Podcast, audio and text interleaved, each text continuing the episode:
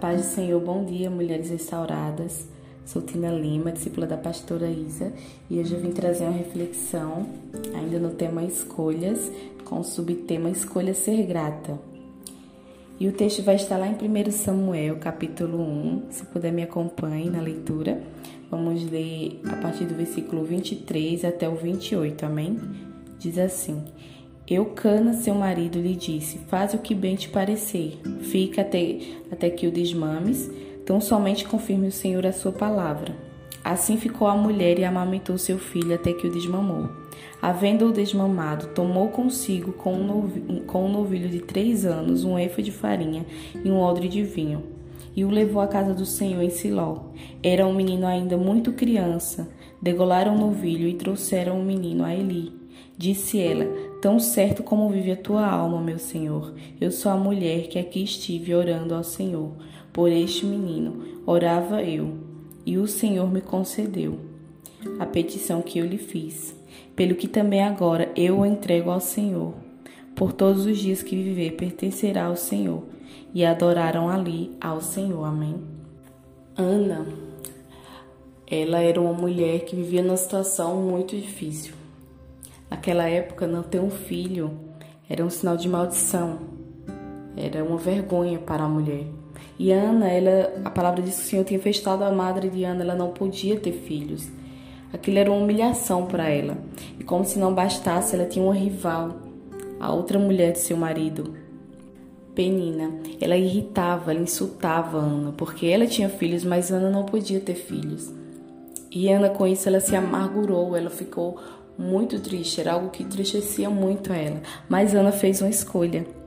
Se você ler no capítulo 1 de Samuel, você vai ver que Ana, ela em vez de olhar para aquela situação, de ficar se lamentando, de ficar se vitimizando, reclamando da vida, Ana levou ao Senhor. No versículo 10 do capítulo 1 diz: Ela, com amargura de alma, orou ao Senhor e chorou muito, e fez um voto dizendo: Ó Senhor dos exércitos, se benignamente atentares para a aflição da tua serva, de mim te lembrares, da tua serva não te esqueceres, mas a tua serva deres um filho, ao Senhor o darei por todos os dias da sua vida, e a sobre a sua cabeça não passará navalha. Ana, em vez de ficar olhando para aquela situação, de ficar reclamando porque não podia ter filhos, Ana escolheu levar diante do Senhor, que era aquele que poderia fazer todas as coisas. Ela escolheu colocar, colocar diante do grande, do Altíssimo. E o Senhor atendeu o pedido de Ana o Senhor concedeu um filho a Ana. E quando Ana recebeu, ela cumpriu o voto que tinha feito ao Senhor. Mas não só isso, Ana, ela lembrou de agradecer. Ela foi uma mulher grata. Muitas vezes a gente recebe um, uma bênção do Senhor, a gente recebe o milagre do Senhor e esquece de agradecer, esquece quem foi que deu. A gente se maravilha tanto com aquela bênção que recebeu, com aquele milagre que recebeu, que a gente esquece de agradecer aquele que deu. Ana ela teve a, atitude de agradecer.